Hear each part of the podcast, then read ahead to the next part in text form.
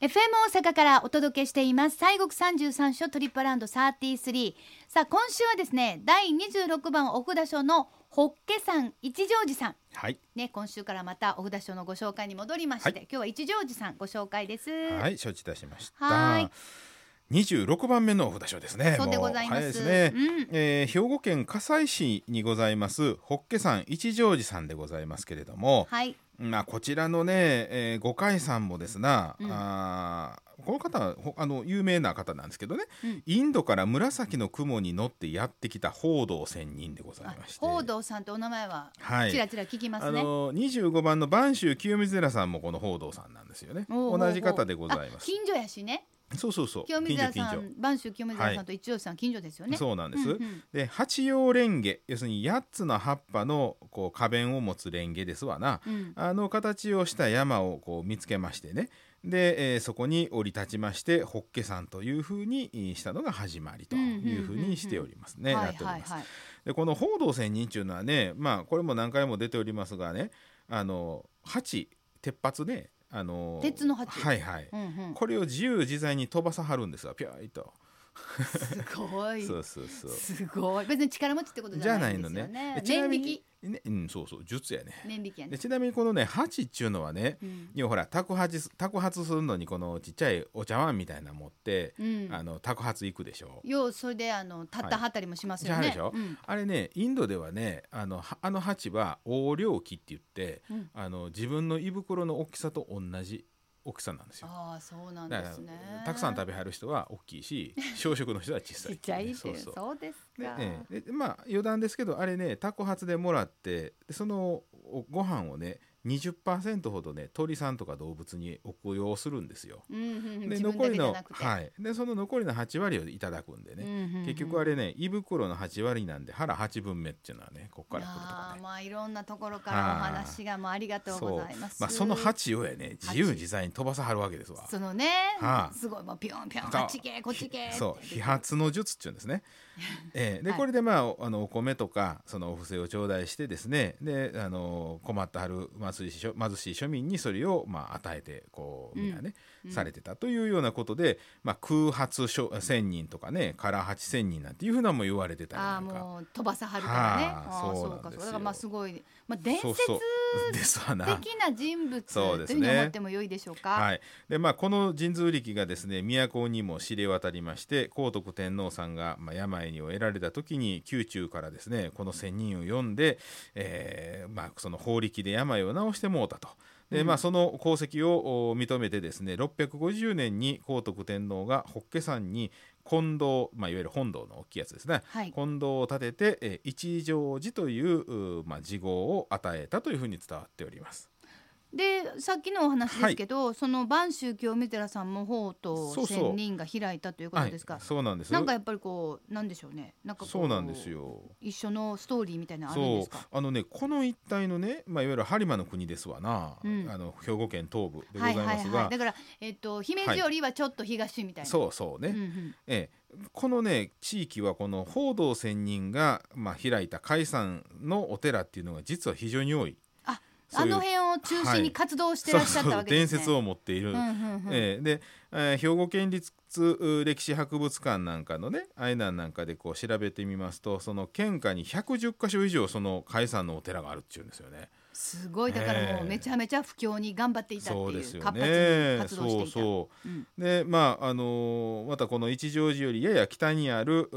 ー笠松山の麓には7世紀後半に作られた、えー、古ぼっけ石仏というのがありましてですね創建当時からこの一乗寺はこの周辺にあったんではないかというふうに考えられたりするというようなことフルボッケ石仏、はいのがあるそうなんではすあね。そうですか。はい、報道線にがじゃあもう頑張っていろいろね。そうそうあの辺はそういう意味ではうそうんいう伝説があるんですうね。ん、まあそうですね。まあやっぱりね、はいそんな点々とじゃなくてやっぱりそこを中心にというのはやっぱりそうですね。あったのかなというふうに思いますよね。わ、かりました、はいそれではその一乗寺さんのご本尊様ですね。えーご本尊さんはですね小観音さんでございます、はいまあ、秘仏でございましてね御開帳は不定期でございまして、はい白鳳時代7世紀後半から8世紀、まあ、初期ですわはあの、おまあ、ものとされまして国の重要文化財指定を受けておるということでございます。うんうんでまたあの本堂はあの舞台作りいわゆる掛け作りってやつでね、うんあの清水のあの舞台みたいなあはいはいはいはああいいうような形をしてまして1628年、えー姫路藩主の本田忠政により再建をされたものでございまして、うんえー国の重要文化財指定を受けているということです。うんでねぜひねお参り行かれたらこの本堂行かれてねはい下人の天井をねちょっと見上げてほしいんです。下人の天井をはいあと見上げたら柱柱とか柱を見たらもうびっちりね納め札が打ちつかれ打ち付けられております、うんうんうえんちっちゃいねあの木の札とかあのいわゆるあのなんていうんですかなあーその札に名前やら書いてあるんですけれはいどもね、はいはいこれあのいわゆる札所というふうに西国はお寺のことを言いますそようでねすよね第26番札所とかねそうそうそう言ってますけどこのはい札所の由来になったのがまさにこの納め札なんですよ。うんうんうんうんあのまあこの火山宝山とかがですねこの復興された時にそのお寺に行ってえちゃんとお寺お参り来たよっていうこの、おまあ、ちっちゃいね札、あはい木のおまあなんやろな、えー、かまぼこ板の半分ぐらいかな、はいはいはいはいえーぐらいに名前書いてうんでそれをですね本堂の柱とかに打ち付けて、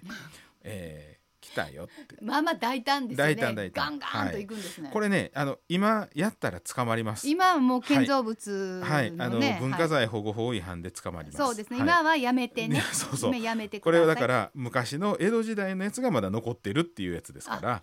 それはもう剥がしたりできませそんようねで現代においては神えーになりました札から。はいはいではい神を神に名前書いてでそれはちゃんと納め札を納める箱があのお寺のその札所の中にあのありますんでうんうんうんうん農協所とかにもあるんで、はいはいはいそこにその札を納めるということまあにねなりそれはましもうたあ。の打ちつけるなんてものすごいこう気持ちがガツンと入る感じはわかりますそうけなどのよ今ちょっとできませんのそうでなのそうなの紙に書いてそそうれでそれをまあまさに納めるそうなんですでこれねおそらくね、うんこれはあの、えー修験道でね山伏が山に入って修行をする時に、はいこの山にいつからいつまで何がしが来て修行したよっていうことをこの山の木にですねその原生林とかにうねんうん生えてる木をちょっとこう削りましてねでそこにこう打ち付けて書いたんですね、はいはいはい、えーそれがまあおそらく最初じゃないかっていうようなあはーいもう人間はやっぱりこの自己主張って いうか残しとかなあかんっていううのねん、。なんかやっぱりこう、はい私がっていうのをややりたい ねやりたいんでね、本当にねだからまあねですからまああの一条院さんにかはったらこの納め札をねちょっとこうご覧になると、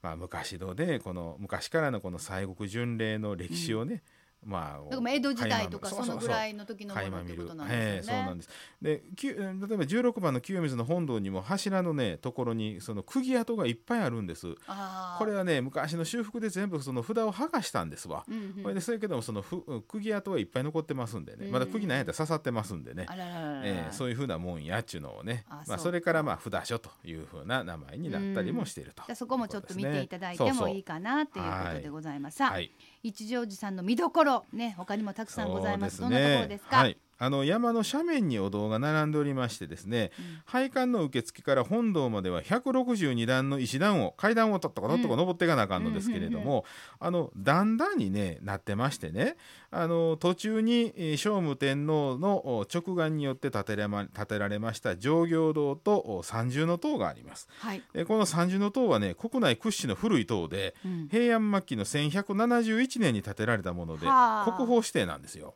おお、はい国宝があるんですね。そうですで本堂から三重の塔もう一段上にねあの上がりますと本堂があるんですがそこからあ三重の塔を見下ろすことはね綺麗見え,、まあ、見えましてね綺麗なんですよ。うんうんあの紅葉の季節なんかねあの三重の塔と紅葉の調和が、まあ、見事でございますし、うんうんうでん本堂の後方にはあ鎌倉時代にえー建てられました御宝堂とか弁天堂がありましてそれぞれ、えーまあ、重要文化財指定を受けているというようなうね、ーんまあ、古い伽藍がたくさん残っております。ね、重要なものもはいたくさんあるという、いさすが、まあ、古いお寺なだけに、あとはそのい。